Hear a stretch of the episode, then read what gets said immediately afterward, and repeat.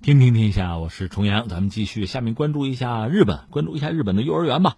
新的消息啊，十月份日本新学期开始啊，日本国内三岁到五岁的儿童会免费上幼儿园，这是说三岁到五岁日本国内的儿童啊免费。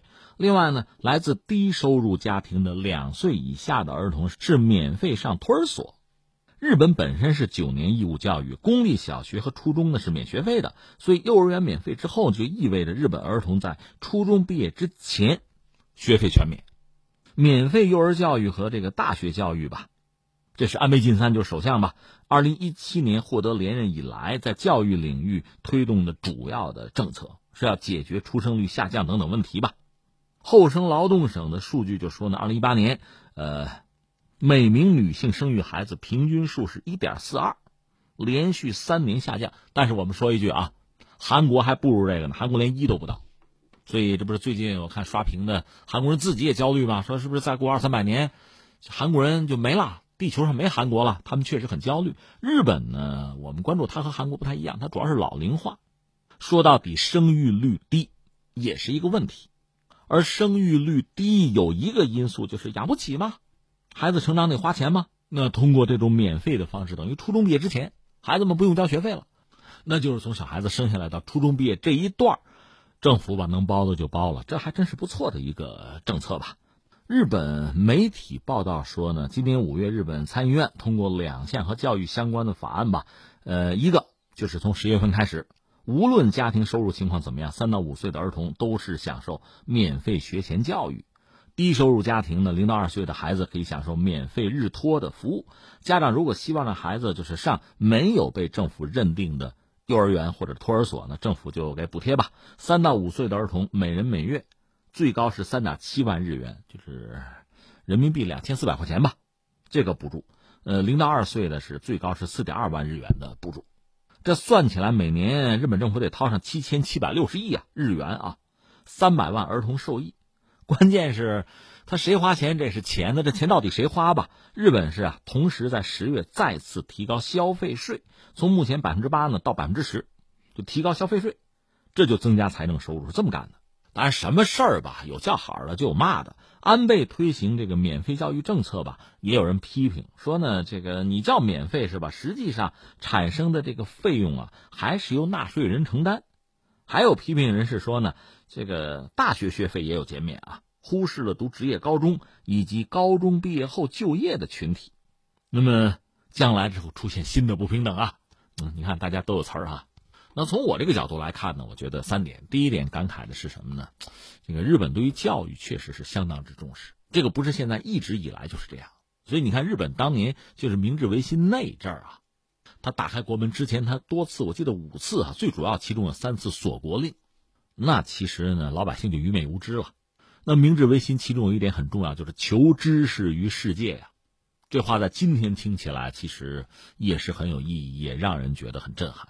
那你要开启民智，你要让整个国家尽快的就是近代化、现代化，那么教育就是必不可少的。那这里面一个是你要投入，再就是就是你对老师要尊重。所以在日本，你看教师确实是一个受人尊重的职业，收入也不低，有比较高的社会地位，也比较稳定吧。日本的教育水平总的来说也还是不低的，当然说他也受西方包括美国的影响吧，什么快乐教育什么的也折腾过一阵儿啊，这可能教育质量有所下降，但总的来说，作为一个发达国家，它在教育上投入是比较稳定，而且一直不少。到安倍现在呢，干脆啊免费，幼儿园免费，这也是他一以贯之的对教育重视的一个表现吧，这是我一个感慨。另外，刚才我们谈到他要解决的问题，其实主要是什么呢？老龄化。就是出生率低，就这些涉及到人口的问题，老龄化这个问题其实你是解决不了的。日本呢，这人都比较长寿，那很多人年纪越来越大，关键在于出生率低，他受不了，所以他出台这个政策可能主要还是刺激解决这个问题。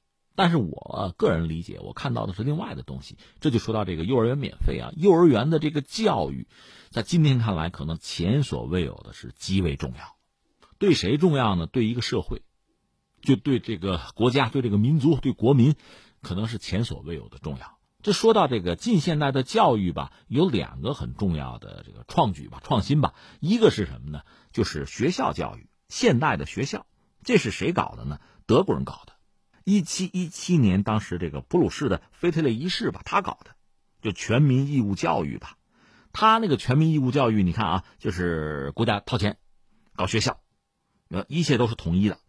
那孩子们呢，那学龄要统一，课程是统一的，课时啊，呃，考试、教材，甚至服装，就活动一节课的时长，这都是统一的。他这套现代学校的这个规则呀，在今天应该说，基本上我们看到各国的，就是涉及到这个青少年的教育，还是这么一个模式。但是你知道，当年普鲁士是个军国主义国家，他这个教育就学校的这套教育哈，和军队和兵营差不了太多，这是一个啊。当然，不管怎么说，因为是适龄的孩子嘛，进学校之后，通过这种方式，呃，规模比较大，效率比较高，就学习各门知识。尽快的成才啊，那这确实是一个很有效的方法，这是一个。再一个就是什么呢？在学校之前那个幼儿园，这也是德国人搞出来的。创造幼儿园的叫做弗鲁贝尔，一八三七年，他搞的这个幼儿园呢，和刚才我们说德国人的那个学校，特别什么军国主义色彩，和那个就不是一码事了。他让孩子们在一个类似学校的这么一个集中的啊，这么一个环境里玩儿。玩的东西最早他搞的像那个积木啊，呃，纸袋子、彩色纸袋啊那些东西，小朋友可能是有的是单人的，更多的时候可能集体，通过这个拼插呀、拼贴呀，等于说他创造了一个属于自己的世界。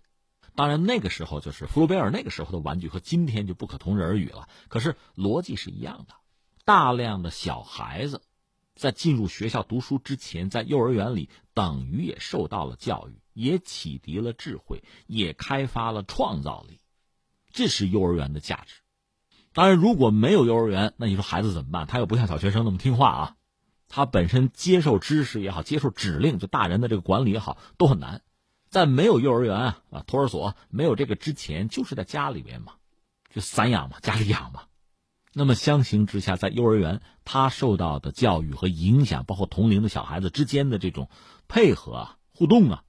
这是家里边提供不了的，咱就说玩个玩具吧，幼儿园可选择的玩具啊，场地呀，这个余地非常大，这是一般家庭没有办法比拟的，所以幼儿园确实是很重要的一项发明，整个对你说对这个人类也好，对这个社会成员也好，对一个国家对一个民族也好，都起了至关重要的作用，所以从这个角度来讲，日本人这次这个幼儿园免费的这个制度，你是不是觉得它会有？